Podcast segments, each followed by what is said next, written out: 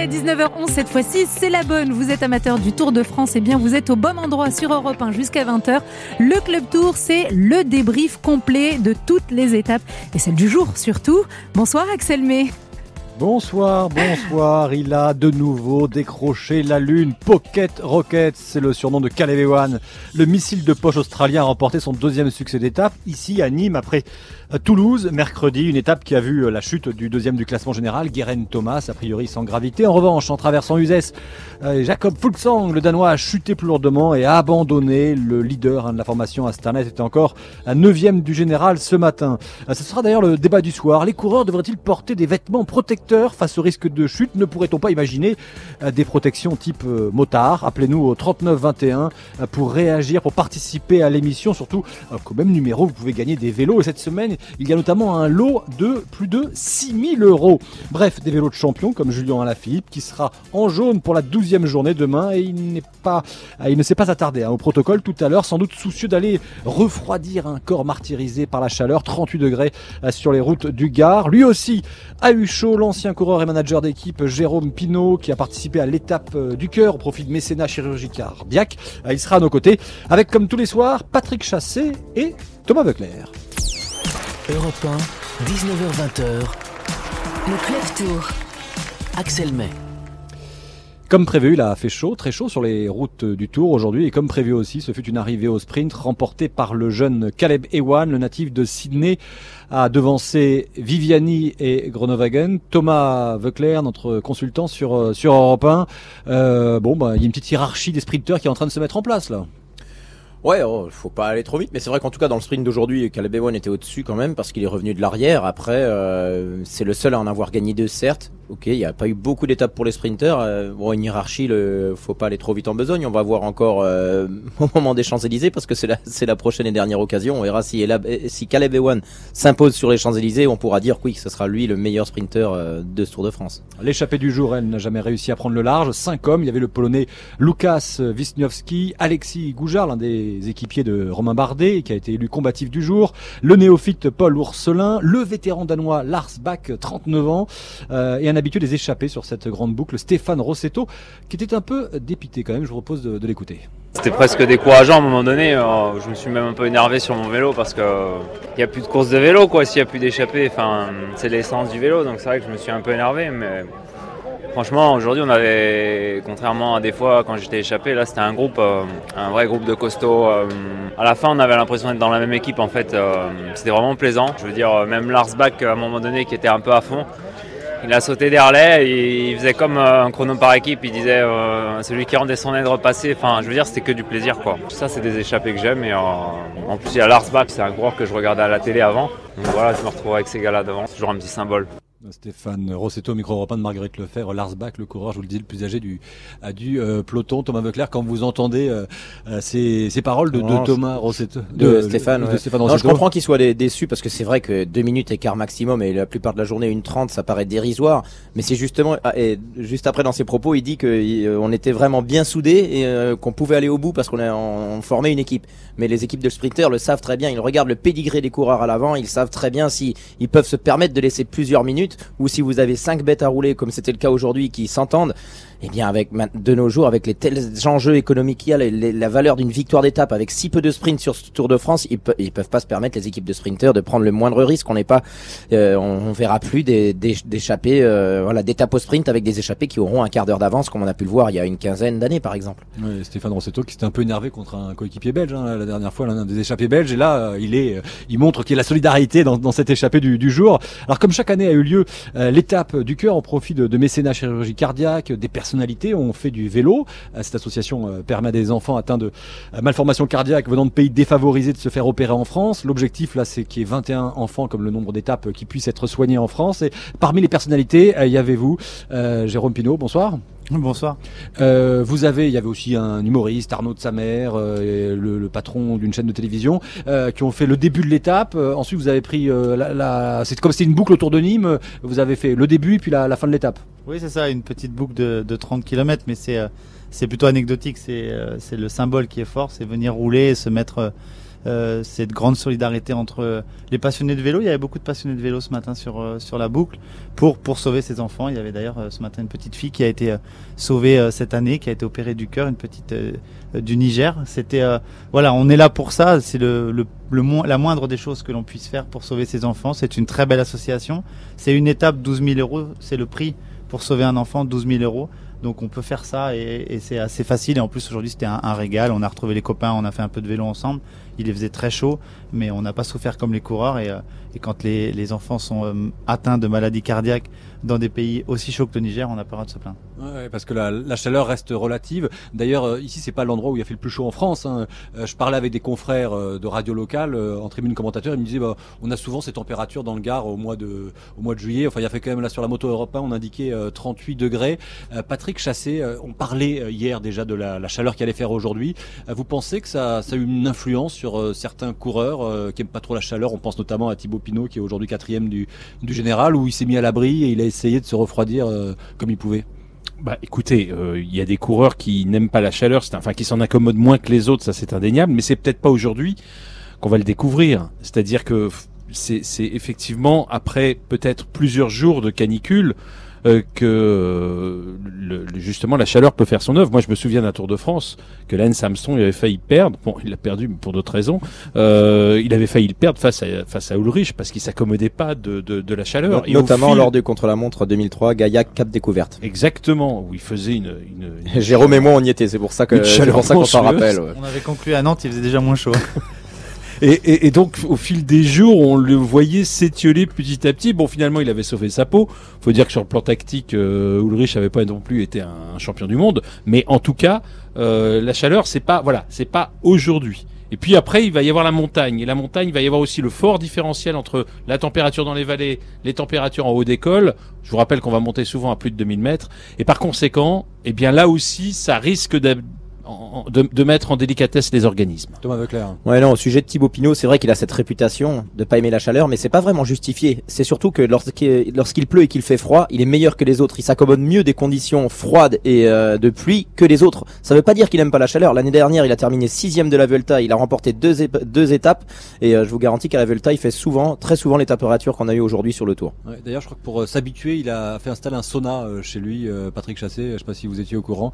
il a fait installer un, oui, un oui, sauna. Il a, il a fait installer un sauna, il complète ses sorties d'entraînement, mais c'est assez commun euh, de la part des coureurs d'avoir d'avoir un sauna plus pour se libérer des toxines. Après, on peut le compléter, oui, de, de l'utiliser pour euh, s'habituer aux conditions. Et il y a Tim Wellens, ça non plus, qui n'aime pas la chaleur. Lui, il s'en cache pas. Hein. Aujourd'hui, il a souffert. Tim Wellens, qui est toujours le meilleur grimpeur, d'ailleurs sous la menace de, de de Thibaut Pinot dans, dans, ce classement. Allez, on va parler euh, aussi de ce qui est arrivé de ces deux chutes, une sans gravité a priori pour Garen Thomas et une plus compliquée pour Jacob Fogelsang.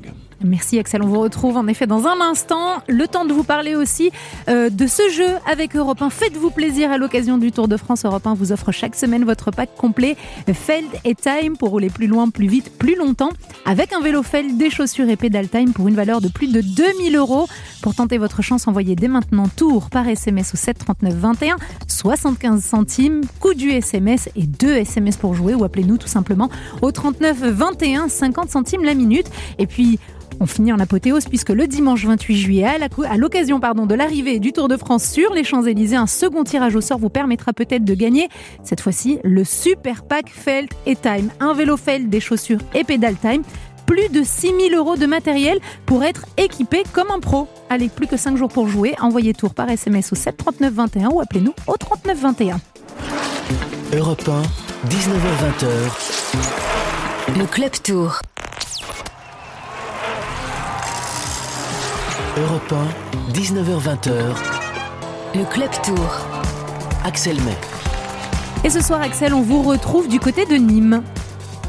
Oui, nous sommes à quelques, allez, à 2 km des, des, arènes de, de, Nîmes, là où euh, a eu lieu l'arrivée de cette 16e étape, victoire de Caleb Ewan, l'Australien, et puis une étape marquée par la chaleur et par euh, deux chutes, dont celle de euh, Guérin Thomas, Thomas Veuclair, notre consultant, Patrick Chassé, notre observateur avisé, et puis notre invité du soir, Jérôme Pinot, manager de l'équipe Vital Concept BNB, sont, sont là dans, dans le studio. Jérôme Pinot, quand on voit Guérin Thomas qui tombe, à, je crois que c'était à 30 ou 40 km de l'arrivée, non, du départ, c'était départ, au départ, c'est Comment on peut tomber comme ça lorsqu'on est un, leader sur une étape de place C'était pas encore. Si ça roulait déjà assez vite, hein, il était à 45 à l'heure. Bah écoutez, il n'y a pas de, y a pas, y a pas de, chute que pour les maladroits. Il y a des chutes pour tout le monde. Et après, c'est, euh, plutôt, euh, plutôt euh, peu courant chez Ineos. C'est vrai que cette année, ils ils sont pas vernis. C'est peut-être aussi un signe de, nervosité ou de manque de concentration. On a l'habitude de les voir courir très concentrés, très à l'avant, plutôt toujours bien placés. Là, peut-être que une faute d'un coureur devant, un peu un manque de vigilance. Et puis voilà, mais ça arrive, ça arrive, c'est chose qui arrive après. Euh, pourvu que ce soit sans gravité, c'est jamais trop sans gravité en, en deuxième semaine surtout, surtout hein, avec euh, Tout le monde a insisté aujourd'hui sur le fait que ça soit sans gravité. Moi, j'avais pas vu les images, hein, parce que sur la moto l'après-midi, j'ai aucune image. Moi, quand je les ai revus ensuite, euh, il a fait une bonne glissade Ouais. avec la chaleur 38 degrés, euh, la peau contre le, le béton. On peut dire la peau parce que c'est pas le maillot d'un dixième de millimètre d'épaisseur qui protège. Euh, attention, attention. Ouais, troisième ouais, chute, hein, troisième chute depuis le troisième début chute. Et puis comme le dit Thomas, c'est deuxième semaine, fin de deuxième semaine. On a, on attaque la dernière semaine. Euh, c'est jamais, c'est jamais sans, sans, sans, gravité parce que euh, il faut, faut dormir. Ce soir, il va faire très chaud. Déjà, euh, un coureur qui est fatigué euh, avec cette chaleur dans les hôtels, c'est jamais facile de, s'endormir. En plus, il est blessé, ça va coller. Il va falloir euh, soigner tout ça. C'est jamais, c'est jamais très bon que d'attaquer, euh, d'attaquer une dernière semaine du tour avec des plaies. Donc euh, voilà, on, verra, mais euh, peut-être que ça va être euh, euh, préjudiciable pour la suite, pour lui et pour son équipe, même si euh, il semblerait que quand même euh, le petit Bernal soit euh, en regain de forme et donc son équipe aura encore quand même un coureur pour, pour sauver la mise. Mais ils vont avoir besoin de Geraint Thomas dans la dernière semaine.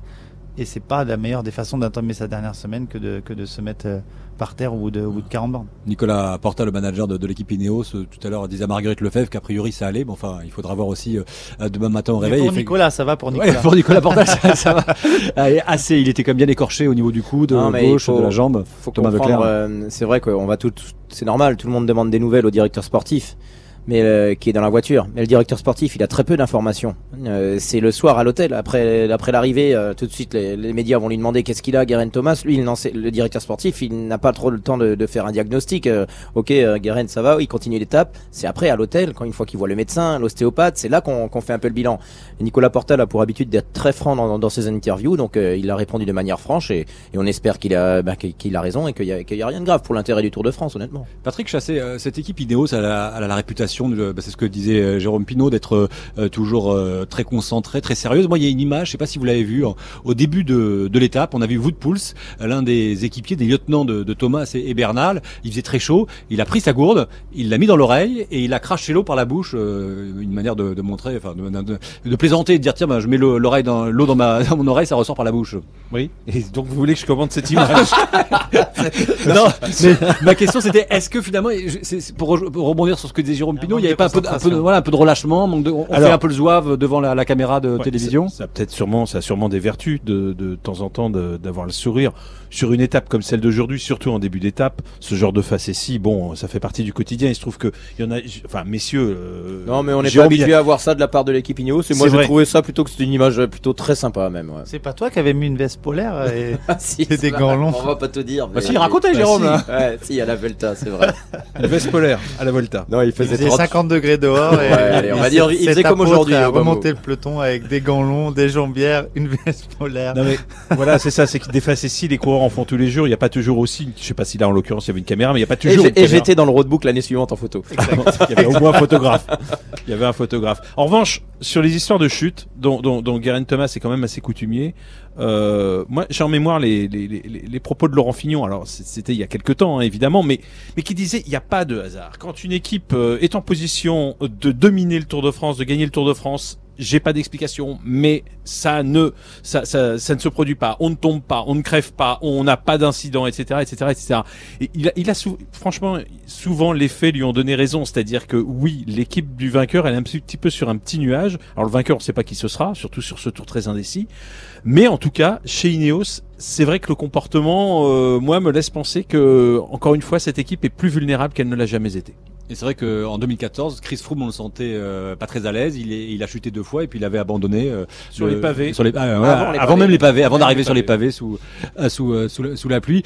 Il y, a, il y, a, eu cette autre chute.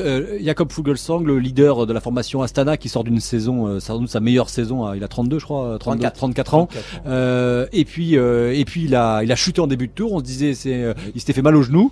Finalement, ça semblait voilà, ça semblait il semblait s'être bien remis. Et là, une chute presque anodine. Ouais, pas tant que ça. C'est-à-dire que c'est vrai qu'on le plaçait comme euh, ultra favori, au même titre que deux trois coureurs euh, au début de ce Tour de France pour gagner le Tour. Et puis il y a eu cette chute du premier jour. Il était bien revenu dans le jeu, même s'il était un petit peu juste dans les dans les Pyrénées.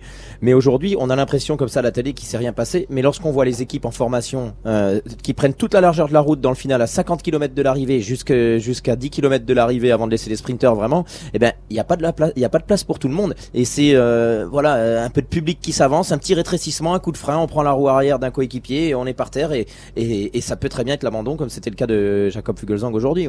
Tout peut se passer, comme quoi tout peut se passer. Et vous voyez quand même la différence et comment ça peut basculer hein, le changement d'une équipe Astana qui a 33 victoires, un début de saison tonitruant, gagné toutes les courses par étapes. Et là, ils ont rien fait sur ce Tour de France et ils perdent leur leader.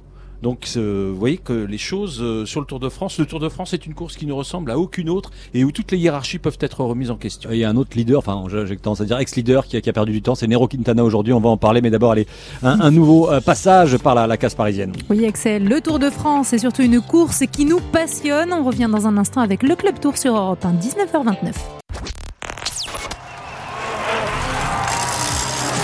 Europe 1, 19h20. Le Club Tour. Axel May. La petite reine à l'honneur sur Europe 1. Avec vous, Axel, vous êtes du côté de Nîmes.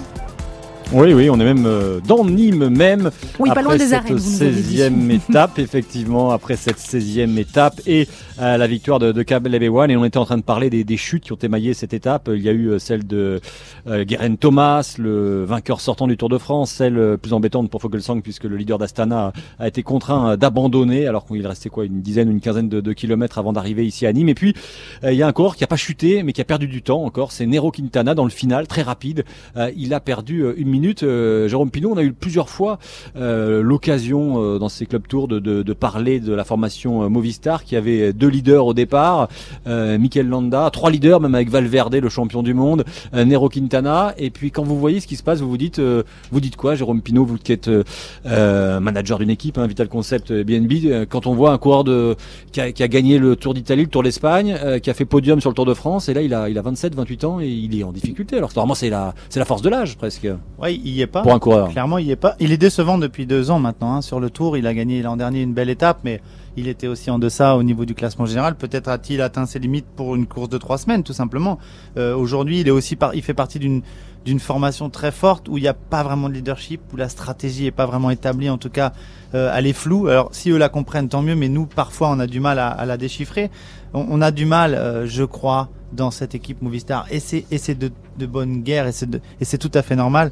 On a du mal euh, de ne pas laisser une place euh, à Alejandro Valverde. Euh, c'est un coureur emblématique de chez eux qui prend beaucoup de place par son palmarès, par son par son charisme, euh, par son savoir-faire sur le vélo. Et je crois que Quintana a dû souffrir de ça pas mal. Euh, et aujourd'hui, avec un Landa dans les pattes qui fait clairement ce qu'il veut, ce qu'il a envie de faire, c'est-à-dire que s'il a envie d'attaquer de loin, il attaque de loin. Euh, s'il a envie de rester dans les roues, il reste dans les roues.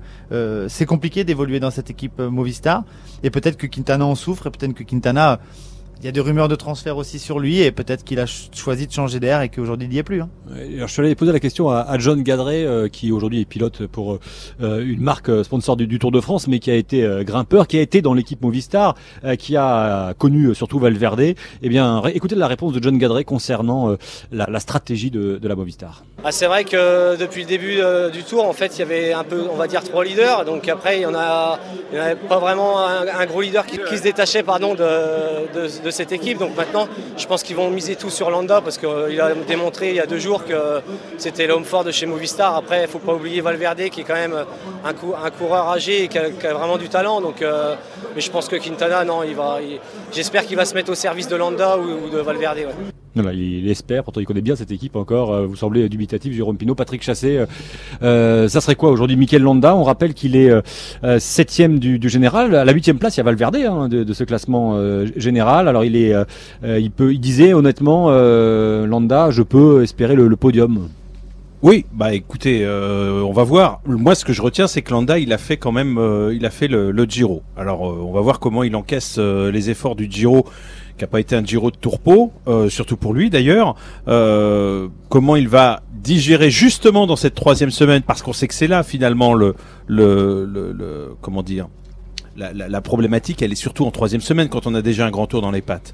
Donc, euh, on va voir comment ça se passe. Moi, je trouve que c'est la quadrature du cercle un peu chez eux, c'est-à-dire qu'on a un Quintana qui effectivement, c'est moi ma théorie, n'est plus considéré comme un coureur de l'équipe. Euh, il est déjà un peu comment dire, un peu, un peu, un peu exclu, un peu comme ça. Parenthèse sur le temps qu'il a perdu aujourd'hui, c'est pas sportif. Hein. Moi, j'étais arrêté euh, avant de rentrer, euh, voilà, à l'écurie. Je l'ai vu passer. Il ne forçait pas. Il a, il a pas cherché à finir à tout prix avec le peloton. Il sait qu'il fera pas un bon classement, donc euh, attention, c'est un coureur quand même qui a eu l'occasion de monter souvent sur les podiums. il a jamais remporté le Tour de France, mais il a remporté le Tour d'Italie, il a remporté le Tour d'Espagne, et sur le Tour de France, il a fait deux fois deuxième. Donc, franchement, une place de 5, 6, 10, Quintana, c'est pas ça qui va, qui, qui va changer quoi que ce soit. Il essaiera peut-être de gagner une étape, mais quoi qu'il en soit, Quintana, donc un contexte un petit peu particulier. Euh, Valverde, le poids des ans, et même si euh, la régularité est là, et si ça reste euh, un coureur tout le temps aussi impressionnant, d'ailleurs d'année en année de plus en plus impressionnant, bah quand même, je vois pas Valverde être faire mieux que que, que 4-5 voilà dans ce dans ce Tour de France. Et puis et puis il reste effectivement. Et puis voilà, on a parlé des trois. Donc franchement, et puis et puis on est dans un contexte compliqué. Ils ont quand même annoncé, reconnu aujourd'hui, qu'ils perdaient deux de leurs leaders, le vainqueur du du Giro qui quitte euh, l'équipe et qui va en je ne sais pas où et puis Carapace, Carapace le vénézuélien et puis également donc Quintana qui s'en va. Imaginez un petit peu le contexte de cette équipe. Quand on communique d'abord sur les départs avant d'envisager l'avenir, euh, c'est jamais très bon. Ça veut dire qu'on est un peu obligé de valider des informations qui ont fuité. Carapace, Richard Carapace, l'équatorien qui effectivement va quitter cette euh, cette euh, cette équipe. Thomas Veuclair, on a donc parlé de cette formation Movistar, mais quand on regarde du coup dans le classement, vu qu'il y a Fugelsang qui a de chez Astana qui a abandonné, et, Barguil, Warren Barguil, il est 11e, il est aux portes du top 10. Ouais, Warren Barguil, il est un petit peu éclipsé par ce que les merveilles que nous font Julien Alaphilippe et et puis Thibaut Pinot. Mais Warren Barguil est, de retour avec son maillot de champion de France, euh, qui je pense lui a fait beaucoup de bien d'ailleurs. Euh, mentalement. Il est de retour à un niveau exceptionnel et euh, il est en embuscade. Je serais pas surpris qu'il termine euh, entre la entre la cinquième et la septième place au classement général, assorti d'une victoire d'étape. Et là, il ne fait pas de bruit. Et les trois jours, les trois jours, les trois quatre jours qui arrivent, les trois jours dans les Alpes surtout, seront vraiment favorables à Warren. Le petit bémol qu'on mettrait, c'est qu'il n'est pas assez loin en général pour pouvoir se glisser dans une échappée vraiment qui prendrait 10 minutes et, pouvoir se jouer une victoire d'étape avec outsider. S'il doit aller gagner, ça sera à la, à la pédale. Mais il a déjà montré qu'il savait le faire en haut de face aux favoris. Il vaut mieux être comme Vincenzo Nibali, l'ancien vainqueur du Tour de France, qui est en, qui pointe, je crois, en 53e position ce soir, ou comme Romain Bardet, qui est à la 26e position. Mais je pense que du côté de Arkea Samsic, la formation d'Emmanuel Hubert, on n'a pas fait une croix, et, il l'a dit l'autre jour sur la radio, sur, euh, sur l'antenne d'Europe 1. hier. Euh, hier, il a, il a raison, euh, c'est pas incompatible de faire un top 10 avec Warren et également une victoire d'étape. Et, moi, je me souviens qu'Emmanuel Hubert disait, Jérôme Pinault disait aussi, cette Warren Barguil se sort dans la, la forme qui était la sienne il y a deux ans lorsqu'il avait remporté deux victoires avec le maillot à poids, mais qui trouvait qu'au tout avait augmenté, la densité du peloton avait augmenté. Oui, mais euh, Warren le disait à l'époque euh, sans, en ayant quelques doutes. Aujourd'hui, il a retrouvé euh, sa grinta, il a retrouvé ses jambes et surtout, il a retrouvé sa passion. il a la passion dans les yeux du tour, il a, il a cette, cet engouement pour cette course. Il ne, il, ne, me fait pas plus penser qu'un qu'un Richard Virenque en son époque et, ou qu'un Thomas Vauclair qui, qui, arrivait à se, à se transcender pour cette course. ou qu'un Julien Lafilippe d'ailleurs, non Pourrait peut-être aussi Julien marche, Julien marche toute l'année.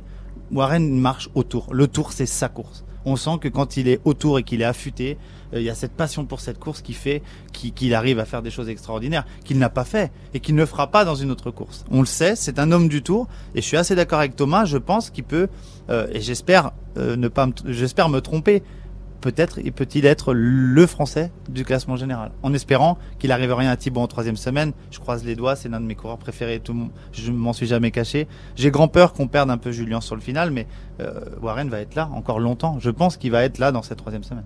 Il a cette fraîcheur en plus. Il a, il a chuté en début de saison. Euh, on, on, sait euh, que très bien que lorsque on chute à Paris-Nice, on chute en début de saison. Moi, j'ai l'exemple de, de, Sylvain Chavanel, à l'époque, chute sur Liège-Bastogne-Liège, catastrophe, il doit arrêter un mois, il revient, il fait un tour de folie. Vous restez encore un peu avec nous, il fait plus frais d'ailleurs à l'intérieur du studio qu'à l'extérieur.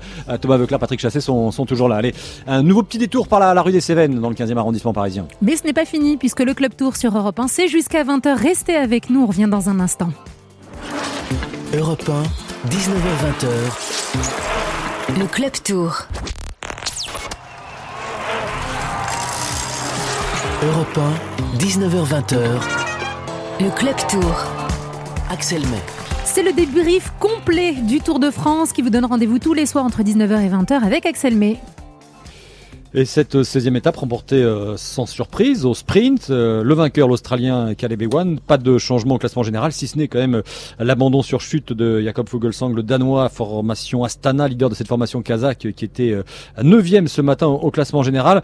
après Nîmes et les arènes, demain on va partir du, pont du Gard, donc ça fera de, belles images pour la, la, télévision, de belles images aussi à, à commenter en radio jusqu'à Gap, 200 km avant l'arrivée des, des, Alpes.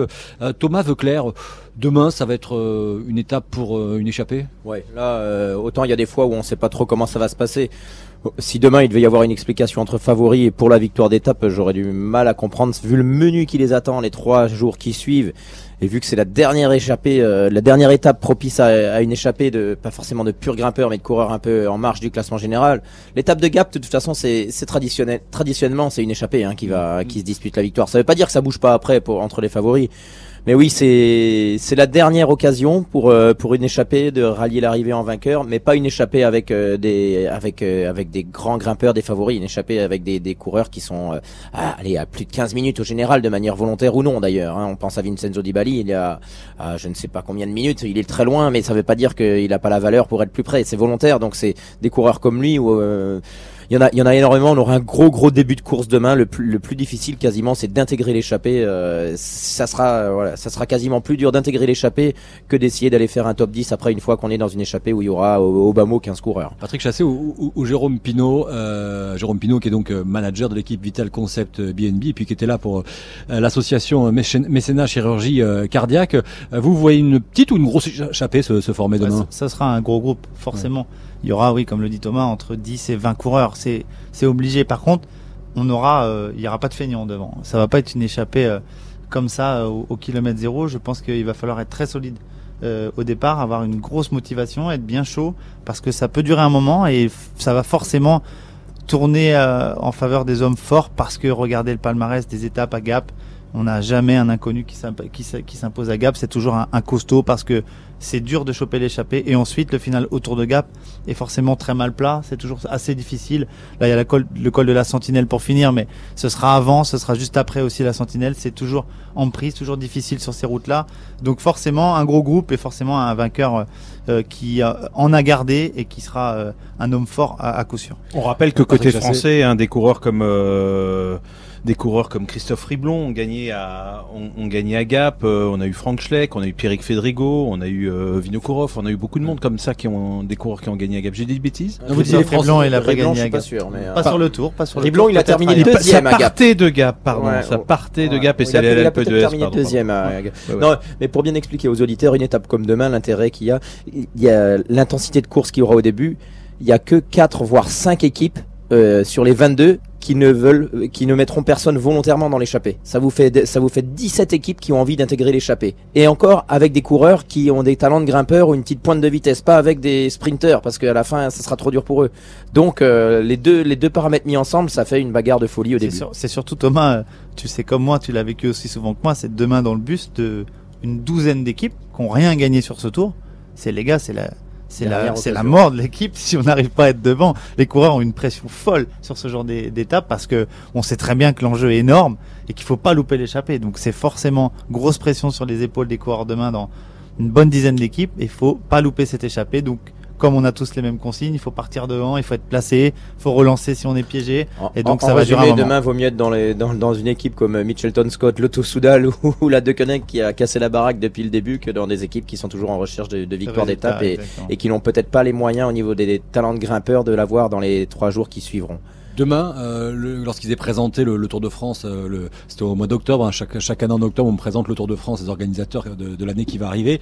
Euh, ils, insistaient sur le fait que ça va partir euh, du pont du Gard. Quand on est coureur, Thomas Vauclair ou, Jérôme Pinault, qui avait été aussi coureur, est-ce que on, on, prête une attention particulière de, partir de, de, jolis lieux comme ça ou bon, c'est plus pour la carte postale bah moi pour faire vite, euh, très franchement quand, quand, on est jeune on s'en fiche, euh, on est juste concentré sur l'étape. Après quand on arrive un petit peu, quand on prend un peu de maturité, un peu en fin de carrière, oui on regarde un petit peu, on prend un peu, on en prend un petit peu plein les yeux. Mais on a expliqué l'intensité qu'il va y avoir en début de course et ça sera surtout place, place au sport. Ouais, le tour, le tour, l'immensité du tour déforme un peu tout ça. On a plus quasiment de plaisir à partir de Pont du Gard euh, lors d'un Paris-Nice ou d'un Dauphiné puisqu'il y a un peu moins de monde, c'est un peu moins grandiose mais on y, on y prend et on y attache de l'importance, comme le dit Thomas, avec les, les, années, parce que c'est aussi un, sport qui nous permet de voyager, de voir de belles choses pour y ramener euh, ensuite euh, les, les, familles et les proches pour euh, visiter la France.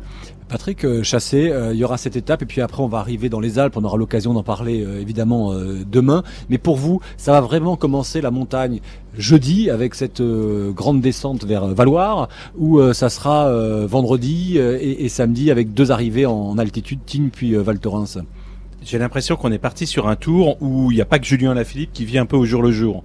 C'est-à-dire qu'effectivement, on peut faire des plans sur la comète, mais comme euh, on est aussi obligé de s'adapter aux, tactiques des autres formations, et comme euh, on a des équipes, bon, bien sûr, la première qui vient en tête, c'est l'équipe Ineos, euh, des équipes qui se retrouvent dans un rôle un petit peu inhabituel. Bah, je sais pas, je me trompe peut-être, on fera le point. bien sûr, hormis l'étape de, de, demain où on l'a dit, ce sera pour les baroudeurs. Euh, toutes les journées suivantes peuvent être euh, exploitées par des grandes équipes pour tenter quelque chose. Euh, on parle pas dès le départ, bien sûr, mais euh, sur les dernières ascensions, l'étape de Valoir, c'est quand même le Galibier. On peut pas imaginer donc la première grande étape des Alpes euh, elle emprunte le Galibier. Donc on peut pas imaginer qu'une équipe ne tente pas quelque chose si elle en a les moyens dans cette euh, dans cette étape. Et, avant le Galibier, il y a déjà il y a bah, de quoi faire. Hein. Oui, avant le Galibier, effectivement, on aura le col de Vars et on a le col d'Isère. Trois sommets à plus de 2000 mètres et à 2000 mètres, on sait que les organes des gars comme Egan Bernal sont redoutables hein, parce qu'ils vivent toute l'année à ces altitudes. Donc il faudra il faudra effectivement être vigilant dès cette euh, dès cette première étape. Ensuite, ça risque d'être une course d'usure parce qu'il y a un moment aussi où les organismes sont sont fatigués. Le jour d'après, c'est l'Isran qui est un col euh, magnifique. 2770 mètres. L'un des plus hauts cols d'Europe. On, commence à monter l'Isran à l'altitude de l'Alpe d'Huez. Pour donner euh, un ordre d'idée, euh, on commence l'ascension de l'Isran, c'est comme si on était au sommet de l'Alpe d'Huez. Et aussi la montée vertigne, donc derrière, qui est moins difficile, certes, mais où on peut imaginer, là, en revanche, qu'il se passe quelque chose dans l'ascension du, du col du col de l'Isran. Et puis enfin, il y a cette, euh, cette dernière étape de montagne euh, qui sera une étape très courte, 130 km, la montée vers Val Thorens, qui elle est interminable, euh, avec auparavant donc deux autres difficultés. Bon, ben voilà quoi. C'est c'est à dire qu'on a dans chaque registre, honnêtement. On, c'est ça qui est génial, c'est qu'on se dit que chaque jour, mais réellement, il peut se passer quelque chose. Je pense surtout aux défaillances et pas forcément aux exploits personnels. On aura des surprises, à mon avis, tous les jours dans les Alpes. Allez, un dernier détour par Paris. N'oubliez pas, vous pouvez nous appeler pour réagir au 39 21 et puis participer au jeu qui vous permet de, gagner chaque semaine un vélo. cette semaine, il y aura deux vélos, dont un vélo euh, à plus de 6000 euros, ce qui commence déjà à être un, bel objet. Et oui, et je vous donne tous les détails tout de suite, même à l'occasion du Tour de France. On vous offre donc Europe 1, vous offre chaque semaine votre pack complet Feld et Time pour rouler plus loin, plus vite, plus longtemps. Avec un vélo Feld, des chaussures et pédale Time pour une valeur de plus de 2000 euros. Pour tenter votre chance, envoyez dès maintenant Tour par SMS au 7 39 21, 75 centimes plus le coût du SMS, 2 SMS pour jouer ou appelez-nous au 39 21, 50 centimes la minute. Europe 1, 19h20. Le Club Tour. Europe 1, 19h20. Le Club Tour. Axel May. Et ce mardi 23 juillet, on fait le débrief complet de cette 16e étape, Axel. Oui, là on est même en train de se projeter sur le débat qu'on euh, débat qu'on vous propose chaque soir. Et bien là, euh, vous avez vu, c'était lors du contre-la-montre, chute impressionnante de Wout van Aert, le champion de Belgique de la spécialité, qui avait accroché une barrière dans le final alors qu'il jouait la victoire d'étape. C'était à Pau. Euh, scène impressionnante, chute violente, plaie ouverte à la, la jambe droite. Aujourd'hui, on a vu Guérin Thomas euh, se râper le, le, coup de gauche et, la jambe gauche. Alors, euh, et puis Fugelsang tomber. Ne pourrait-on pas imaginer, messieurs, des, des, protections pour les coureurs? Parce que on est toujours dans la recherche de l'aérodynamique, euh, avec des tissus extrêmement fins. Thomas Veuclair ou euh, euh, Patrick Chassé, je vous ferai répondre aussi. voilà, est-ce que on pourrait pas imaginer de vraies protections? On a un casque pour pas se faire mal. Ouais, heureusement qu'il y a un casque. Il y a, une équipe hein, qui a essayé avec des matières. c'est la Sunweb qui s'appelait encore la, Giant. Il y, a, il y, a, quelques années de mettre des matières un peu résistantes au niveau de l'abrasion, mais c'est incompatible avec la chaleur, par exemple. Donc, euh, qui dit protection dit forcément euh, ben, quelque chose qui étouffe. C'est des matériaux qui sont pas respirants. À un moment, il n'y a pas de miracle. Si on veut être performant, il faut que le corps il puisse respirer. Le corps, il respire pas seulement par. Euh, je suis pas un scientifique, mais il respire pas seulement par euh, par le nez, la bouche. Les, les muscles sont ventilés également au niveau de la peau. Et si on a quelque chose qui qui est trop épais et qui protège, eh ben on ventile musculairement, on ventile moins quoi. Il y a, euh, je vais vous faire réagir, euh, Jérôme Pinault, mais on a Anthony euh, qui nous appelle de, de la Vienne, de la ville d'Aventon, c'est ça, je crois? Absolument. Bonjour à tous. Bon, bonsoir Anthony, merci de nous avoir euh, appelé. pour vous, est-ce qu'il faudrait alors que, puisque c'est le débat du soir, les, les, coureurs aient des, des, des protections façon moto? Ben, Écoutez, alors toute proportion gardée, euh, je pense que euh, effectivement, il faudrait quand même y penser parce que parce que quand on voit tous les leaders euh, qui, qui chutent et qui ne peuvent pas repartir, euh, on pense notamment bah, à Moulins avant, à, à, à, Froome et là sur le sur le tour, voilà, vous l'avez dit, Wout et et Garen Thomas même qui est tombé aujourd'hui. C'est vrai que ça, ça peut être ça peut être une solution. Après, euh, comme le disait Thomas, c'est c'est quand même compliqué de d'allier la performance et et la protection, mais c'est un débat, un autre débat à rouvrir, mais je pense que, que malheureusement, on va pas avoir le choix de passer par des protections supplémentaires sur, le, sur les équipements et sur le textile. Et vous, par exemple, Anthony, ça serait quoi une, protection supplémentaire? Ça serait mettre des, des coudières, des genouillères? Alors à voir, mais euh, peut-être au moins au moins penser euh, à tout ce qui est euh, clavicule, les, les hanches, euh, voilà des renforts sur les sur le haut du maillot et sur le voilà sur le cuissard même si même si ça paraît compliqué avec la chaleur mais mais je pense qu'il y a il y a quelque chose à étudier quand même là-dessus. Merci, merci d'avoir appelé Anthony. Oui, Patrick Chassé. Oui, il faut signaler quand même que euh, on réfléchit là aussi sur euh, sur cette question en ce qui concerne d'ailleurs de, de jeunes entreprises françaises. Il y a une société, enfin plus exactement un un jeune entrepreneur marseillais, euh, Benjamin Tardieu, qui a lancé il n'y a pas très longtemps une, une, une entreprise française, Getback, qui justement essaye de fabriquer pour le grand public, parce que faut quand même aussi, il n'y a pas que le Tour de France, il n'y a pas que le, les cyclistes de haut niveau, il y a aussi tous ceux qui prennent leur vélo euh, pour aller au travail ou pour, pour, pour leur plaisir. Il y a quand même autour de 170, 180 morts par an plus de la moitié, je parle des, cyclistes, plus de la moitié sont tués par des voitures et euh, des protections euh, pour le corps, euh, effectivement, ça mérite qu'on y songe. Effectivement, comme l'a dit Thomas, il faut que le corps puisse respirer. Et si je vous parlais de cette petite start-up, c'est tout simplement parce que je sais qu'il. Alors je connais pas. D'abord, le produit n'est pas encore sorti. ils ont fait une souscription, comme ça se fait maintenant souvent. Mais l'un des points forts de ce produit, apparemment, c'est qu'il peut respirer. C'est-à-dire qu'on peut avoir des protections. Euh, qui seront sûrement un, euh, peut-être probablement insupportables à porter par temps de canicule, mais la canicule, c'est quelques jours par an, heureusement. Et encore une fois, pensons au grand public qui est souvent confronté au trafic routier dans les villes notamment. Mais autrefois, euh, vous n'étiez pas encore coureur, Jérôme Pinot aussi, vous avez connu le casque tout le temps, vous? Ah non, pas, les, pas la première année. on a connu le casque dès la deuxième Parce qu'au début, quand le casque est arrivé, même chose, on pouvait se dire ça tient chaud, etc. Et puis euh, aujourd'hui, ça fait partie. Enfin, non seulement c'est obligatoire et le, le coureur se pose plus la question. Oui, c'est rentré euh, dans les mœurs. Et de, de toute façon, aujourd'hui, on se voit même pas du tout euh, partir, même à l'entraînement, même, même faire 500 mètres sans casque. Les, matériaux aussi bien évolués parce qu'à l'époque, les, les, casques étaient peut-être moins, moins, moins aérés, moins faciles à porter en, en plein été, mais ah, la santé, le, la protection du corps et, la protection de la santé des coureurs elle passe avant tout, euh, avant toute autre chose. Et effectivement, on y arrivera à trouver des protections pour les pour les chutes, pour euh, protéger de la, de la brûlure, mais euh, je pense que la plus grosse attention qu'on a à faire et le plus gros développement qu'on a à faire, c'est pour protéger euh, les cyclistes des automobilistes sur la route en termes de visibilité, en termes de, de, de prévention, au-delà de, de, protéger les chutes je, des Je suis complètement d'accord avec ce que tu viens de dire, parce que et je, je, encore une fois, c'est pas une incitation, à, c'est pas une incitation à ne pas porter le casque euh, ou des protections. Mais les automobilistes, et j'en ai fait l'expérience, ont souvent tendance à penser que quand un, un motard est très bien protégé, on peut venir le frotter d'un peu plus près. Et c'est pareil pour les cyclistes. Quand un cycliste est casqué, dans votre inconscient d'automobiliste, vous vous dites, je peux passer juste à côté. Voilà, il est protégé. Et ça, c'est ça, c'est grave. Et d'ailleurs, beaucoup d'associations euh, qui prônent l'usage de la bicyclette, justement, en font un argument pour dire conseillons le casque, mais ne le rendons pas obligatoire parce que euh, justement, faut pas oublier, c'est un peu comme les pistes cyclables. Ça, on n'est pas obligé de prendre une piste cyclable et on doit avant tout partager la route. La partager, ça veut dire faire attention à chacun. Vous, quand vous faites votre euh, périple, le fameux tour zéro carbone dont on parle chaque soir dans les clubs tours, euh, vous, vous, avez votre casque et puis. Euh, Alors le, le, casque, oui, j'ai mon casque. Je, honnêtement, quand j'ai 500 mètres à faire ou un kilomètre pour aller à la gare, je mets pas forcément mon casque. En revanche, quand je, quand je, dès je sors, et surtout si je sors d'une agglomération, je mets toujours mon casque et dès que j'ai quelques kilomètres à faire, surtout je mets aussi des gants